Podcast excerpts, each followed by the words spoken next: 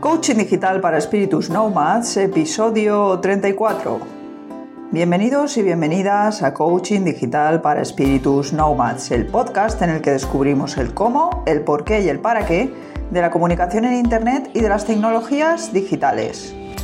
Al micrófono y con todos vosotros, como cada viernes, Teresa Saez de tesacu.com. Conectamos desde Valencia con la era digital. Hola, muy buenas a todos, una semana más. Como veis, hoy publico un poquito más tarde, pero aquí estoy, a pesar de ser Viernes Santo, por aquí estamos. Y además de que estoy de vacaciones, pero como veis no son vacaciones del todo pero al menos intentamos desconectar un poquito. Venga, vamos allá.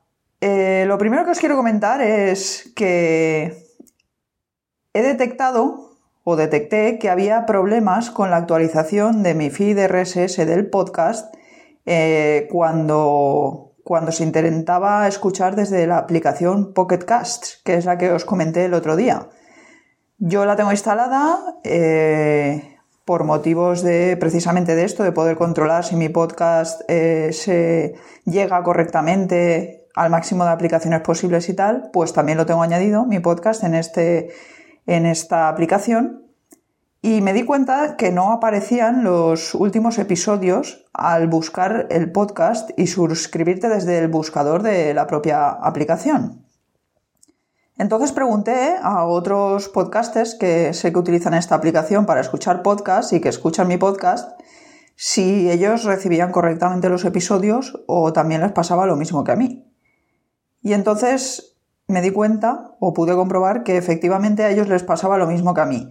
Todos recibíamos los episodios eh, anteriores a todo el lío este que os conté del feed RSS que me pasó con iTunes y todo esto era hasta el episodio 31, que son los antiguos justamente. Los episodios nuevos, a partir del 31, con el feed nuevo que se hizo y la redirección y todo esto, pues no aparecían en la aplicación.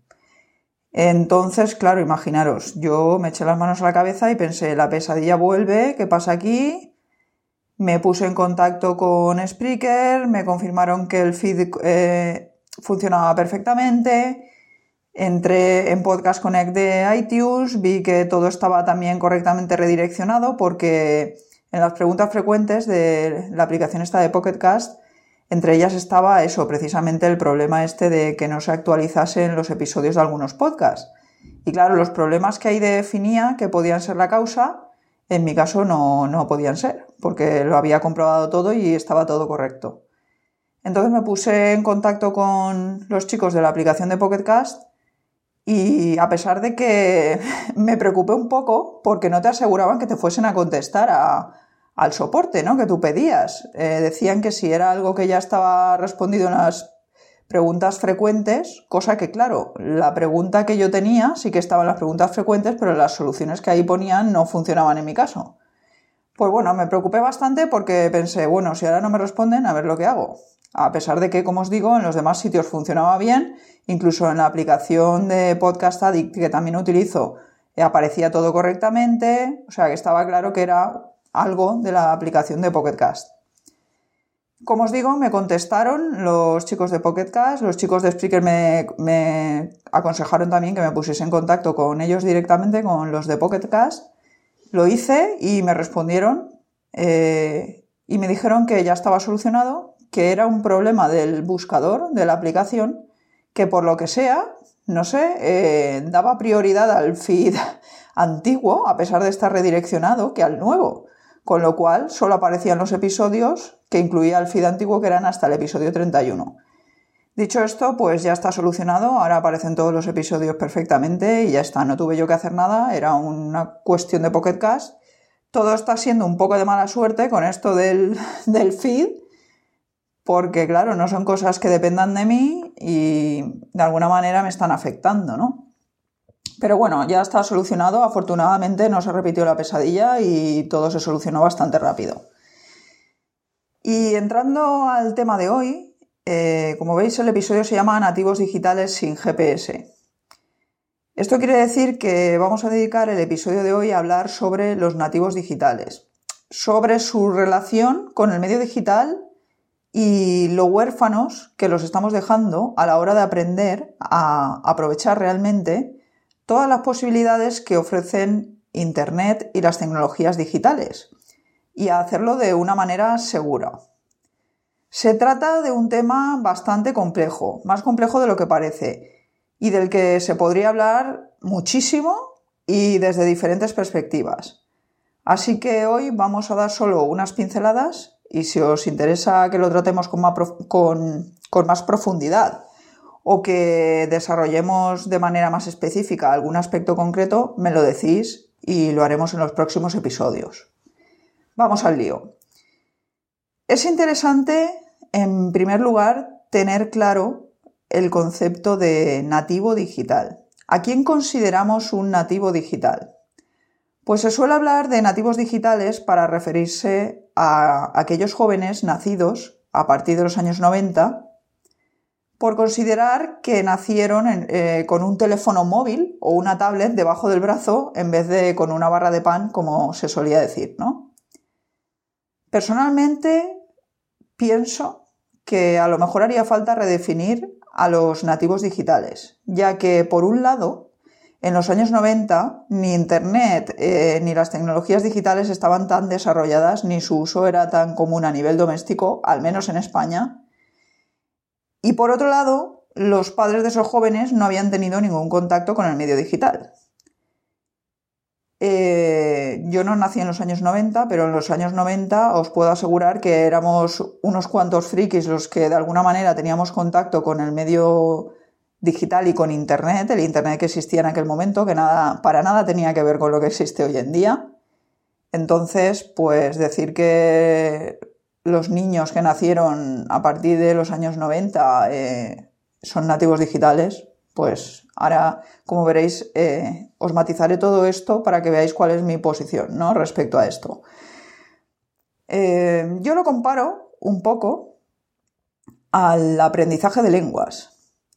Alguien se considera un hablante nativo de una lengua cuando ha nacido en una familia o en un ambiente donde se hablaba esa lengua desde que nació y lleva usándola desde entonces. Porque es difícil que alguien llegue a tener un dominio realmente nativo de una lengua cuando en su casa ésta no se hablaba desde que nació. Y creo que sucede lo mismo a nivel digital. Es difícil llegar a ser un nativo digital cuando no has nacido en un ambiente donde la tecnología te ha rodeado desde el primer momento y donde la gente que te acompaña y te rodea, ya sean padres, profesores, tampoco la usa y mucho menos la domina. Y evidentemente los niños que nacieron en los años 90, eh, sus padres no sabían utilizar la tecnología, no la habían utilizado nunca. De hecho, ellos mismos tampoco la tenían tan disponible como hoy en día. Con lo cual, no sé, a lo mejor me estoy rayando, pero es algo que no se suele tener en cuenta y que a mí me parece imprescindible para saber de dónde partimos a nivel digital, saber cuáles son las circunstancias, porque decir que los niños nacidos a partir de los años 90 son nativos digitales, pues yo creo que es, es abrir demasiado la boca, ¿vale? Como os digo, al menos en España, en el caso de Estados Unidos no sé cómo sería la cosa, aunque la tecnología era la que era, no era ni comparable a la que existe hoy en día. Allí no sé cómo estaría de extendido el uso de la tecnología y de Internet, pero sí que os digo que aquí en España no. Yo recuerdo que cuando iba al instituto, que era más o menos eso, los años 90, no había Internet en las casas, o la mayoría de gente no tenía Internet en las casas, la velocidad a la que funcionaba Internet, no sé si os acordaréis, que era conectado al teléfono, era, vamos, era ínfima comparada con la velocidad a la que funciona ahora. Las cosas que se podían hacer, por tanto, también eran, vamos, infinitamente menores. Y, y por supuesto eso, nuestros padres nunca habían tenido acceso a Internet, con lo cual mm, no sé hasta qué punto eh, la gente que nació en los años 90 puede ser un nativo digital. Eh, lo de ser nativo digital o no, pienso que eso, que debería de relacionarse más con el ambiente en el que se desenvuelve uno a nivel tecnológico desde que nace, más que con la evolución de la tecnología en sí misma, porque la tecnología puede haber evolucionado mucho, pero si tú no la tienes al alcance y no estás rodeado de gente que la controla y que es capaz de guiarte en su uso y de enseñarte y de, de ayudarte a desarrollar tus competencias digitales, pues la verdad es que no creo que pueda ser considerado un nativo digital. De hecho, a día de hoy yo os digo que hay gente muchísimo más joven que yo que no domina ni la mitad las tecnologías digitales de lo que lo hago yo. A lo mejor también he tenido la suerte de, de, vivir ese proceso de evolución de la tecnología que los niños de hoy en día no, han tenido la ocasión de, de, vivir. Ellos conocen la tecnología tal como es hoy en día, pero no la han visto evolucionar de una manera tan, tan amplia como nosotros, ¿no? como la gente, pues eso, de yo por ejemplo soy del 76, pues imaginaros, eh, yo he vivido desde, desde los Amstrad y los Spectrum y las consolas que se llamaban que para nada tenían que ver con lo de ahora, que eran dos palitos ahí en la pantalla tirando una pelotita que era un circulito. Eh, dicho esto, ¿cuál es la competencia digital real de los actualmente considerados nativos digitales. Ya sabéis que también soy profe. Bueno, pues os puedo decir que la inmensa mayoría de los estudiantes hoy en día acaban la carrera sin saber que, por ejemplo, herramientas como Google Drive permiten trabajar de manera colaborativa, compartiendo todo tipo de documentos, sin saber crear, gestionar su identidad digital y sin saber cuidar su privacidad y seguridad en la red. Sad but true. Triste pero cierto, como decía la canción de Metallica. Usan el correo electrónico, pero lo hacen de manera deficiente. Utilizan todas las redes sociales habidas y por haber, pero no saben filtrar la información que comparten o reciben en ellas, ni configurar su privacidad ni seguridad. Consumen todo tipo de contenidos multimedia, pero pocos saben sacar provecho de ello más allá del ocio. Utilizan aplicaciones de mensajería instantánea para comunicarse, pero no son capaces de gestionar los problemas asociados a este tipo de comunicación. Por no hablar de que muchas veces comparten información y contenidos que no tocan en lugares que no tocan. Descargan aplicaciones y contenidos multimedia de Internet de lugares peligrosos, sin saber valorar el alcance de los riesgos. En definitiva, utilizan Internet y las nuevas tecnologías para socializarse y pasarlo bien, de manera meramente consumista en la mayoría de los casos. Pero ignoran por completo el uso de Internet y de las tecnologías digitales a nivel profesional, cuando la competencia digital hoy por hoy es requisito indispensable en cualquier trabajo con un mínimo de futuro. Sus progenitores y sus profesores, por otro lado, Ponen todos los dispositivos y herramientas digitales a su alcance, pero no les enseñan a hacer un uso adecuado de ellas. ¿Por qué? Pues porque ellos mismos tampoco saben hacerlo. No hay más que ver la cantidad de padres que dejan a sus pequeños los teléfonos móviles, las tablets o el ordenador sin implementar ningún tipo de control parental que restrinja el acceso a contenidos no apropiados para su edad, por ejemplo, en su mayoría ni siquiera son capaces de poner límites a sus hijos en cuanto al cuándo y al cuánto pueden usar todos estos dispositivos. Les dan un acceso ilimitado a un mundo ilimitado y por tiempo ilimitado. Tarifa plana. El otro día, sin ir más lejos, acompañé a mi hermana a una reunión informativa del colegio al que se incorporará mi sobrino de tres años el curso que viene. Y no dejaban de intentar vender la moto a todos los padres allí presentes sobre lo avanzados que estaban a nivel tecnológico y todo esto, cuando en realidad cuanto más hablaban, más en evidencia se ponían. Estoy segura de que mi sobrino de tres años ya sabe usar la tablet y el móvil mejor que muchos de los maestros del centro al que va a ir. Pero porque su tía está guiando a sus papás a la hora de enseñarle a conocer las posibilidades que le ofrece el medio digital, pero también a educarle a la hora de usarlo de manera adecuada y dentro de unos límites aceptables para su edad. A mi entender, los casos verdaderos de nativos digitales en la actualidad aún son aislados. Dicho esto, a la hora de determinar qué capacidades debería tener un individuo para ser considerado digitalmente competente, creo que podría ser un buen punto de partida el tener en cuenta las siguientes, ¿no? Por un lado, capacidades relacionadas con la gestión de la información, la búsqueda, obtención, selección, verificación, organización y difusión de la información. En segundo lugar, también creo que habría que tener en cuenta las capacidades relacionadas con la comunicación, el relacionarse y colaborar en entornos digitales. Las capacidades relacionadas con el trabajo en red, tanto a nivel individual como a nivel colaborativo y cooperativo.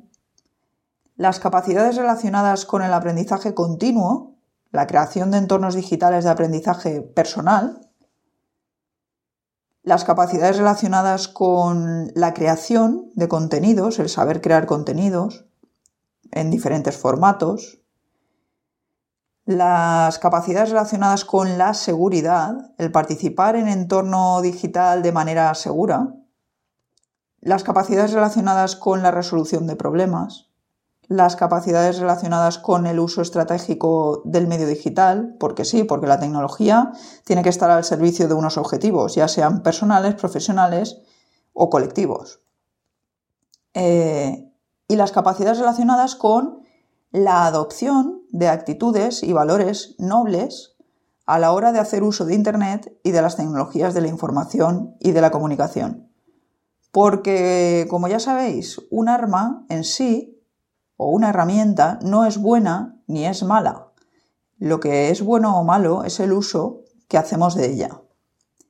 Desde mi punto de vista, si la educación, tanto en el hogar como en las escuelas o centros educativos, no atiende y facilita el desarrollo de estas capacidades, jamás dispondremos de adultos digitalmente competentes, ni a nivel personal ni a nivel profesional. Y sin adultos digitalmente competentes, no habrá nativos digitales de verdad. Porque llegar a la verdadera competencia digital es cosa de todos. Si no guiamos a esos nativos, entre comillas, digitales, esos niños, esos jóvenes que han nacido con toda la tecnología a su alcance, pero que tienen que aprender a utilizarla de manera correcta y con un objetivo concreto y, de buena fe, ¿no? Al fin y al cabo, y buscando si puede ser un bien colectivo, aunque bueno, pues también cada uno puede buscar un bien individual, ¿no? Un beneficio individual. También es lícito, ¿por qué no?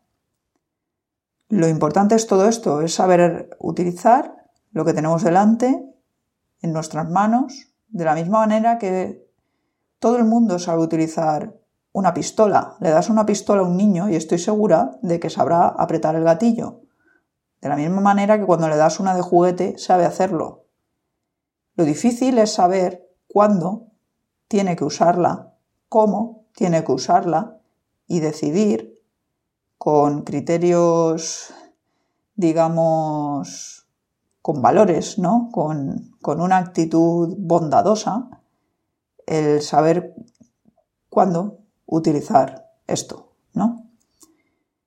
Como os digo, el peligro no es la herramienta en sí, no hay que demonizar todo esto. A mí cuando hay programas o charlas mm, o, o libros que hablan de los peligros de la red, pues me parece muy bien que la gente conozca los peligros de la red. Pero me parecería mejor que además de enseñarles los peligros de la red, les enseñaseis a evitar estos peligros de la red.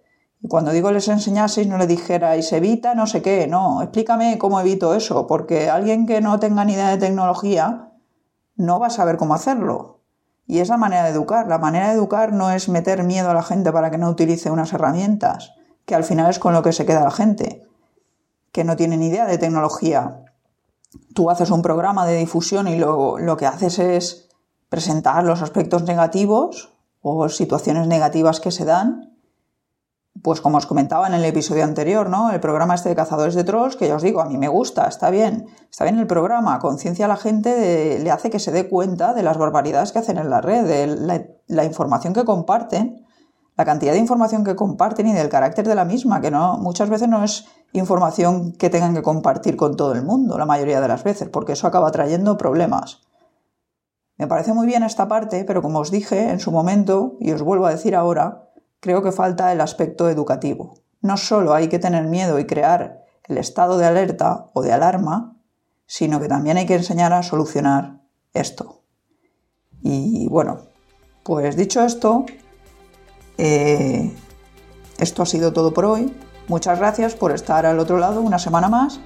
Y ya sabéis, espero vuestras preguntas, sugerencias, ideas o propuestas en tesacu.com barra contacto y vuestras valoraciones en iTunes para ver si conseguimos que este podcast llegue un poquito más lejos. Volveré con un nuevo episodio el próximo viernes. Hasta entonces, feliz Semana Santa, sed buenos y no dejéis de digitalizaros.